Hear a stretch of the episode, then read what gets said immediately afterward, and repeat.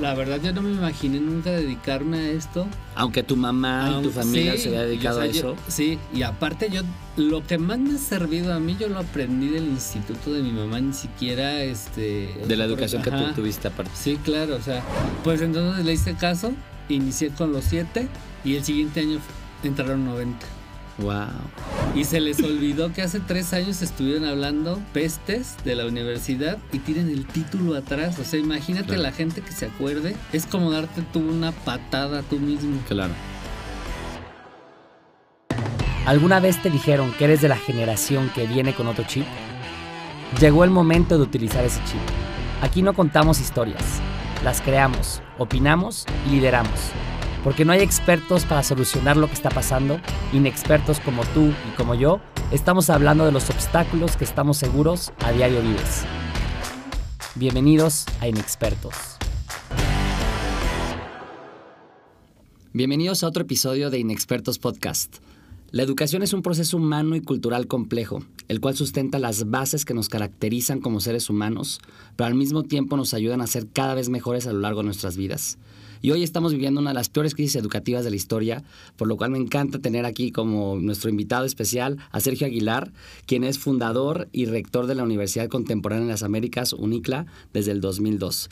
Así que Sergio, pues mil gracias por, estar con nosotros. Y aparte, déjeme decirles que en la cabina en donde estamos y grabamos el podcast es de la UNICLA, y pues muy agradecido de que nos dejes eh, grabar y pues ya, ya teníamos pendiente platicar contigo, Sergio, así que muchas gracias. No, al contrario, gracias por invitarme. El espacio ya saben que está a disposición este, siempre y, qué bueno que, que sirva, ¿no? Que sea útil para comunicar cosas positivas sobre todo. Sí, súper. Pues algo que siempre nos, nos gusta eh, ver es la historia de, de, lo que hace la gente, ¿no? Es lo que haces tú, Sergio, y para, para mí que, seas, que hayas fundado esta escuela, pues hace algo padrísimo que nos, que nos cuentes cómo nació la idea, por qué lo hiciste y ahorita en dónde estás parado y cómo es que están enfrentando pues esta gran crisis de que no podemos ir a la escuela, ¿no?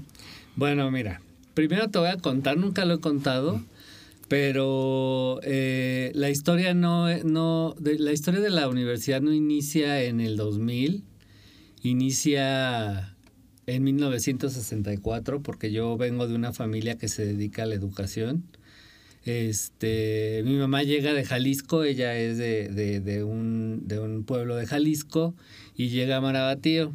Okay. Este, como directora de una escuela que antes eh, tenía 50 campus, creo que tenían hasta en Texas, que se, se llaman PAL. Em, y llega ella en 1964 y tiene esa escuela 50 años. Ok. Le duró a ella 50 años, ya mi mamá ya tiene casi 80 años. Pero ella llega como rectora o directora, De, la de Marabatío. De la escuela de Marabatío, se llamaban Instituto PAL. Ok. Luego se llamó José María Morelos. Este, yo me vengo a estudiar a Morelia, termino, salgo como todos los, los egresados, eh, pues sin saber qué hacer, sin trabajo y me regreso a mi pueblo, ¿no? ¿Y qué estudiaste? Administración de empresas. Ok. Bueno, primero comunicación, pero ya luego no me gustó y luego administración de empresas. Y entonces, este, eh, pues ahí es donde empieza la historia, ¿no? De, de, cómo se transformó lo que durante 50 años tuvo mi, mi familia, que eran, eh, que era para, para estudiar eh, secretarias, contadores privados, que ahorita ya son carreras que ya son obsoletas, ya no se usan. Pero en el 2000 todavía eh, funcionaban. Entonces, este, eh, todo empieza porque llego yo y mi recámara daba de la, de la, casa de mis papás, daba hacia, hacia la calle. Y un día me despierta un pitido como cinco y media de la mañana y era una combi, entonces me asomo a la, a la, a la ventana y veo que una de las vecinas se sube a la combi y se va. Ok.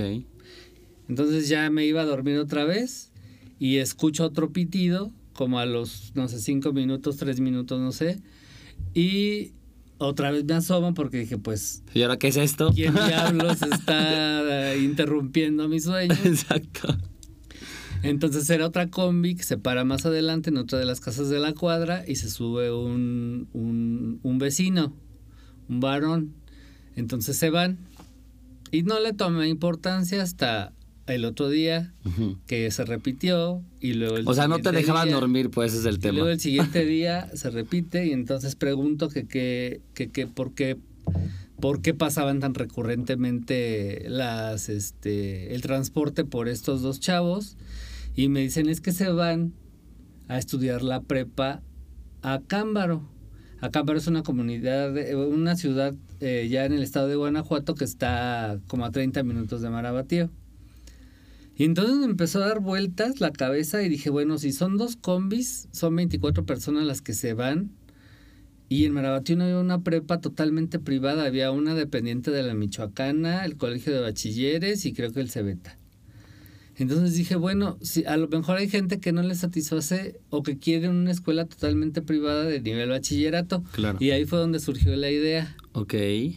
De literal de la combi, de que pasaban por dos chavos alrededor de tu casa y ya. Porque yo, yo, o sea, la verdad yo no me imaginé nunca dedicarme a esto. Aunque tu mamá y tu familia se había dedicado a eso. sí, y aparte yo lo que más me ha servido a mí, yo lo aprendí del instituto de mi mamá, ni siquiera este... De la educación que tú tuviste aparte. Sí, claro, o sea, digo, sí, bases de administración, contabilidad y todo, es fundamental para entender los negocios, para poder llevar un, un, una empresa. Una empresa, claro. claro. Este, pero por ejemplo, redacción, ortografía, archivonomía y todo eso lo aprendí de ahí del, instituto de mi mamá.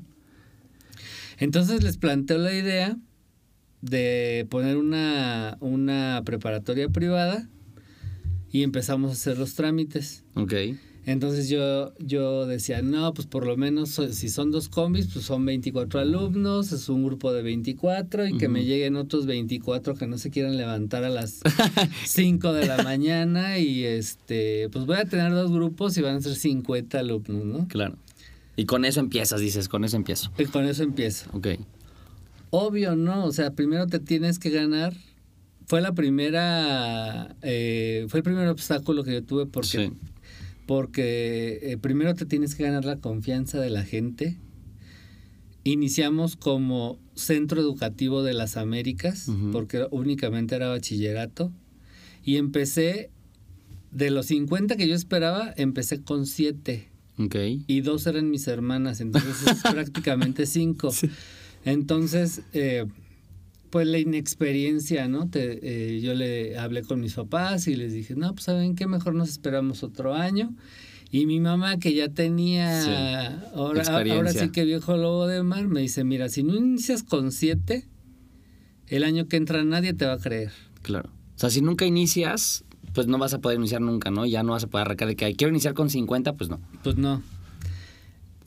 Pues entonces le hice caso, inicié con los siete y el siguiente año entraron 90. Wow. Duplicaste lo que inicialmente te habías propuesto. Sí. Casi. 90. ¿Y cómo le hiciste para como ese crecimiento? Pues de, o sea, el 7 te la aventaste así, diste todas las clases. Porque la gente no cree, o sea, la gente no cree hasta que no ve un, certificado que esté emitido por la Secretaría de Educación Pública o por la Educación del Estado. Eh, el mismo fenómeno pasó cuando salió la primera generación de, de licenciatura, hasta que no ven el título, hasta que no ven que si te dan una cédula, hasta que no ven... que todo es muy real. Claro. claro. Siempre la gente se cuestiona de que si, si tienen reconocimiento, de que no. Eh, y así hemos recorrido, ¿no? El camino. Eh, el siguiente año cumplimos 20 años ya. A partir del 2008, bueno, primero fue la prepa, Centro Educativo de las Américas.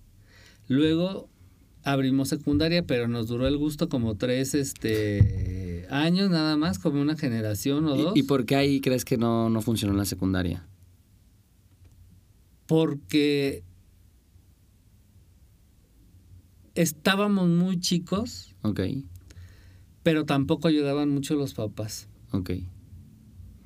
O sea, sí, sí por lo, por, por, por lo chico que nos veían, ellos eran mayores que yo, los, eh, los papás, o mayores que muchos de los que trabajábamos ahí en, en ese momento.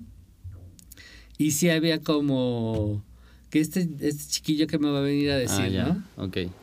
Entonces decidimos cerrar la, la, secundaria. secundaria. Y este, en el 2008 empezamos a, a abrir la primera licenciatura que fue Derecho y Derecho.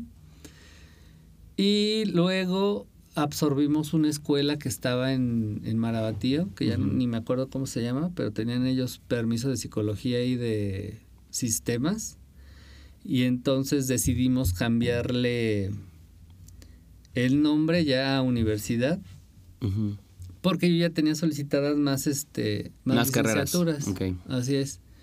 Entonces, este eh, nos dan la autorización de cambio de nombre de Universidad Contemporánea de las Américas y coincide las siglas con UCLA. Sí, exacto. Y UCLA, pues también es una universidad en Estados Unidos, ¿no? Que se llama Universidad de California Los Ángeles. Que hace poquito alguien comentó que nos habían demandado que, por, el, que por usar UCLA y eh, eso no es verdad. No. Cambiamos de UCLA a UNICLA porque estamos en un proceso de internacionalización. Ah, Ok. Y ahí sí para justamente no meterte en problemas ya con... Pues no en problemas, sino más bien tener cada quien su personalidad y poder llegar, por ejemplo, ahorita se detuvo lo del, lo del plantel que se iba a venir en Panamá por, lo, por el tema de, del COVID, pero este para no estar dando explicaciones de que no, somos la UCLA de Estados Unidos, nosotros estamos en México y, es distinto. No te tienes que diferenciar, ¿no? Aparte, pues no, o sea, la, la, la, la Universidad de California de Los Ángeles tiene sus méritos, hay que, eh, yo le tengo mucho respeto a todas las instituciones. Hay instituciones milenarias, hay instituciones que tienen 100 años, no sé, y cada una merece su respeto. Claro. Entonces, a ver, eh, pasaste de literal de que te despertaba en la mañana a decir pongo en la escuela con siete alumnos y ahorita dónde están, o sea, cuántos planteles tienen, como cuántos alumnos tienen y yo, yo sé que esto son circunstancias difíciles del COVID, pero ahorita de, de ese, de eso a donde estamos hoy, este, o sea, que, ¿dónde estamos hoy con, con la UNICLA? Bueno, de ahí empezamos a, a, abrir planteles. Y el primero que abrimos fue en Zitácuaro y ahorita estamos en prácticamente todo el estado de Michoacán. En el estado de Michoacán son 18 planteles. Wow. En Guanajuato tenemos este em, uno, que es en Acámbaro. En Aguascalientes tenemos uno también. En la Ciudad de México, este, el año pasado también este, se abrió uno. Este, entonces son alrededor de 23 planteles. Pero eh, eso está muy padre porque el dedicarte a educación y luego educación superior em, es algo que te llena totalmente. Por ejemplo, a mí me llena mucho que hay familias enteras que han estudiado aquí, o sea, los papás están estudiando la carrera, el hijo la prepa, y cuando tenemos secundaria, el hijo la secundaria, ¿no? O el hijo está estudiando la maestría, el papá la prepa, eh, la mamá una, una licenciatura, o sea, toda una familia está dentro de la institución. Otra satisfacción que a mí me, me llena, ¿no? Este, que hay personas que rompen con la cadena de, de nada más la secundaria. Sí. De que se superan, ¿no? Sí, claro, o sea, son los primeros profesionistas de, de, su familia. familia. Wow, sí. Y eso hace, pues, que la vida de la gente cambie. No, totalmente. La educación para mí es el, el factor de cambio más importante que existe en una sociedad, ¿no? O sea, si nos educamos, creo que podemos salir adelante y como tú bien dices, es, da muchísima alegría de que pues vaya superando, ¿no? A tus padres, de que no, pues mis padres llegaron hasta prepa, no, pues yo ya tengo licenciatura o ya maestría, ¿no? Y así te vas. Claro. Eso se ve, está padrísimo, ¿no? Entonces, y también veo que, que los chavos, este, a comparación de, de, otras opiniones que hay, de que los millennials no sé qué, no, yo a los chavos los veo con, con una sed de aprendizaje. A mí me sorprende, por ejemplo, que alguien que tiene menos de 30 años ya esté estudiando el doctorado. Claro. pero así ha sido la dinámica que ha cambiado la vida, ¿no? O sea, la competitividad que te exige ya em, la resolución de problemas, la superespecialización, etcétera. Eh, les decía hace rato, mi mamá tenía una escuela de secretarias, salían de la secundaria, estudiaban dos años y ya podían ser asistentes ejecutivas o no. Ahorita no. Ahorita, este, entre más preparado estés, es mejor porque ahorita lo que, lo que se necesita es que los que la gente que trabaja en las empresas, en sus negocios, en donde te imagines, solucione problemas con base a lo que aprendieron en la universidad o en la vida. Sí, claro. Entonces, ahí también ahí hay una confusión. Luego, este, creen que en la universidad se aprende todo. No, son las bases para que tú entiendas el lenguaje. Y que, vas, a aprender otras que cosas. vas a aplicar afuera en las empresas. a todos nos pasa, llegas a la empresa y dices, ahí es que esto no me lo enseñaron. No, pero por lo menos sabes de qué están hablando. Claro. O te enseñaron una estructura para pensar en eso. Claro. Y ahorita está muy de moda que muchos youtubers este, salen con que no, no, no desperdices el tiempo estudiando, ¿para qué? Si nada más es un papel. Pues ese papel es un proceso de aprendizaje que te da las tablas para que tú puedas desarrollarte afuera, claro. no adentro de la universidad. Totalmente, estoy 100% de acuerdo con eso. Oye, Sergio, a ver, platícame, también le quiero dar el viraje un poco a, verlo desde un emprendimiento muy exitoso, ¿no? O sea, eh, tú empezaste, como dices, de, con, una, con un plantel, una mini escuela de siete personas y hoy tienes más de 20 planteles en, en, varios lugares de, de México, ¿no? Entonces, eh, en esa trayectoria de crecimiento, pues a los emprendedores también eh, les cuesta mucho trabajo crecer o no darse por vencidos. Entonces, para ti, ¿tú qué crees que ha sido como la clave del éxito que tú has tenido en tu modelo de negocio? Y en, porque al final, pues las, esta escuela es una escuela privada que son, negocios. Y este, también cuál es el mayor este, reto que dices, ¿sabes qué? Aquí casi ya me quiebro y casi no la, casi no la veo, pues, ¿no? O sea, como que de los dos un poco. Mira, lo, lo, más difícil es enfrentarte a ataques que van dentro de, que están adentro de, de la institución. Ok. Por inexperiencia, por lo que tú quieras, hay alumnos que empiezan ahí en las redes sociales. No, que la plataforma está fallando, que no sé qué. No se dan cuenta que están ellos mismos hablando mal de ellos mismos porque al final de Van a tener un título de aquí. Nutriólogo. Y acá el título de la universidad. Y se les olvidó que hace tres años estuvieron hablando pestes de la universidad y tienen el título atrás. O sea, imagínate la gente que se acuerde. Es como darte tú una patada tú mismo. Claro, claro.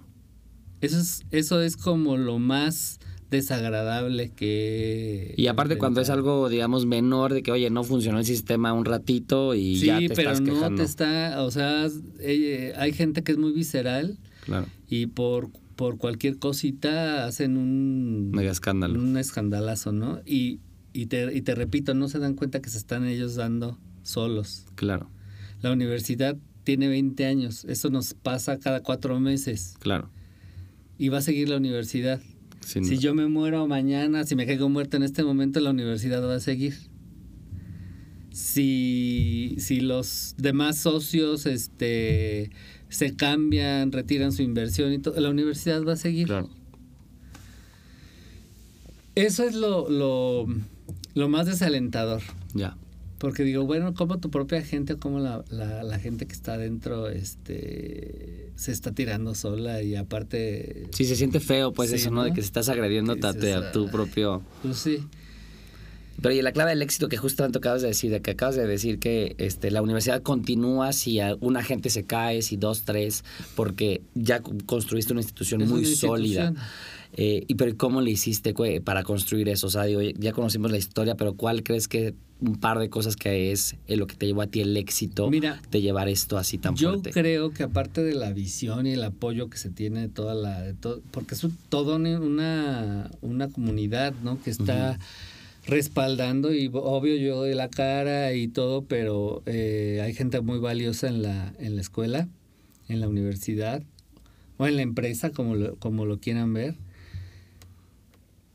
Pero ahora sí que eh, se necesita uno aventarse, no pensarlo tanto. Eh, yo cuando, cuando nosotros empezamos a, abrir la, las carreras, nosotros mandamos a hacer un estudio de mercado. Y el estudio de mercado nos, nos decía que no abriéramos, que porque en Marabatío se iban a inscribir dos personas en, en contabilidad, una persona en administración, este, tres en derecho. Ajá. Y yo les dije, no. de que no te queda tu estudio no para nada. No me importa el estudio de factibilidad. claro. ¿No? Y entonces, pues te avientas. Hubo un momento en que se debió mucho dinero, pero le apostamos, le apostamos a allá la experiencia que traíamos de, de tres planteles creo que teníamos en ese momento este, pero yo soy de los que dicen, más vale decir, em, fallé que lo intenté. Que no lo intenté. O sea, fallé, pero no lo intenté. O sea, más vale decir que fallaste, pero lo intentaste. Pero lo intenté. Ah, ya, ok. Entonces, este, em, digo, no, a, a, lo mejor a alguien le va mal, ¿no? Claro pero no vas a saber. Si no lo haces, si no te avientas. Si no te atreves al menos a intentarlo, pues te vas a quedar siempre con las ganas de que qué hubiera pasado, ¿Qué pasó? Yo me acuerdo muy bien de, una frase de cuando, cuando rentamos el primer edificio aquí, en Morelia. Eh, yo venía con otra persona que también este, trabaja en la universidad y le digo, ese edificio es el ideal. No, pero se nos va a ir el dinero, hay que pedir prestado, no sé qué. Digo, mira, vamos a hacer de cuenta que compramos un carro nuevo del año y que lo chocamos y que no teníamos seguro. ¿Se perdió? Sí, de plano. ¿No? Se perdió ni modo. Sí, sí, sí, comprendiste todo eso. Pero si no chocamos, pues nos va a llevar lejos el coche. Claro.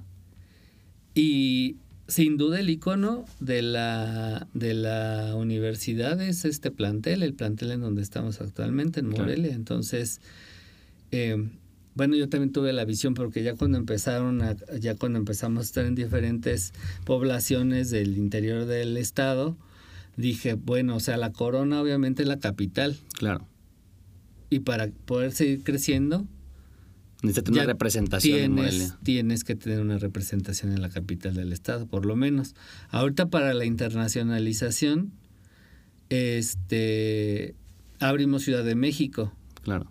Porque la mayoría de la gente sabe que la capital de la República Mexicana pues, es la Ciudad de México, ¿no? Entonces tenemos que tener una representación. O sea, te posicionas estratégicamente conforme su tu próximo paso. Así es. Ah, perfecto. Entonces, este, eh, pues eso es Perfecto. No, pues buenísimo. rasgos, ¿no? Sí, o sea, atreverse y aventarse a hacerlo, ¿no? Sí, claro. y, que, y ser muy resilientes y decir, Más vamos, valió, aquí cayó que aquí quedó. y aparte, pues, te podría también enumerar un sinfín de, de fracasos, ¿no? Pero, pero yo creo que lo más valioso es que te caes y te levantas y sigues. Y dices, bueno, aquí no me pegó, pero me voy a pegar acá. Claro. Claro, sí, no darse por vencido. No, padrísimo, Sergio. Oye, y a ver, platícanos ahora sí de, la UNICLA, ¿qué es lo que tú crees que, eh, bueno, qué tipo, ya nos dijiste que es prepa y universidad y maestrías? Y doctorados. Ah, y doctorados. ah, no, bueno, aquí te, puedes, te puedes pasar aquí estudiando varios años entonces. Eh, ¿Y qué es lo que hace a la UNICLA diferente? Eh, ¿Qué tipo de carreras o cuál es la visión de educación que tiene la UNICLA a comparación con otras escuelas? Mira, nosotros no perdemos realmente no perdemos el sentido humano. Ok. Eh, a mí me costó trabajo estudiar, a mucha gente le ha costado trabajo estudiar. Entonces, eh, si yo te hablo de una escuela, yo siento que somos una escuela que es, accesible a la mayoría de las personas Y eso ha sido una característica. Ok. Este, y estoy hablando accesible económicamente. Los programas de estudio también son distintos. Ya ahorita muchas escuelas, la mayoría de las escuelas, pero nosotros fuimos los primeros en el estado en tener planes cuatrimestrales y ya ahorita hay muchas escuelas que tienen planes cuatrimestrales. Pero lo que nos, nos hace diferentes son que nosotros hacemos un tronco común y luego como subespecialidades al final, entonces tenemos carreras que tienen áreas terminales. Por ejemplo, administración con área terminal en recursos humanos o con área terminal en finanzas o con área terminal en... Ya muy eh, específico. sí. Ok. No se les puede llamar especialidades porque van dentro del marco de la licenciatura, de los créditos de la licenciatura. Y em, esto, esto permite que los alumnos tengan como un, en su tronco común, cumplan con su carga de materias que normalmente cumplen en otra escuela. Y en el último año, pues una subespecialidad, vamos a llamarlo así. Hace rato me, ah, voy a regresar un poquito. Sí, sí, sí. Fíjate que también una de las grandes satisfacciones que, que yo tengo, que la escuela tiene, es que se ha formado gente, por ejemplo, es un arquitecto que es responsable de, la de las, este, ¿cómo se llaman? De las rehabilitaciones, no, no son rehabilitaciones, de, la, de los edificios históricos. Ok, restauraciones. Restauraciones de, de, edificios históricos, pero a nivel federal. Ok. Él salió de aquí. Wow, qué padre de aquí ha salido gente que está en, puestos eh, estratégicos de gobierno, no solo del Estado, sino, sino federal. Gente que trabaja en empresas como General Electric, como no sé, hay una en Querétaro que se dedica a aviación. Este... O sea, que ves que los alumnos que se, que se educan aquí están siendo muy exitosos en, en sus ámbitos, ¿no? En México y en el mundo. Mira, hay de todo, porque también depende de la personalidad de cada uno, ¿no? Claro. Pero sí también yo veo que mucha gente se ha colocado en lugares que dices, wow, yo este, ni siquiera sabía que existía, por ejemplo, esa empresa de que hacen turbinas de avión en Querétaro y que él es el, es un ingeniero en sistemas y él se encarga de toda esa área de sistemas. Wow. O este chavo que te platico que trabaja en, en, en cultura, que se dedica a la restauración, es el que elige, se va, este año se va a restaurar tal, tal y tal monumento histórico. Y este, de hecho, hace poquito le hicimos una entrevista. Eh, aquí en el estado también eh, hay gente que, que, que, tiene mucho poder de decisión y eso te llena. Claro. Gran satisfacción. Sí.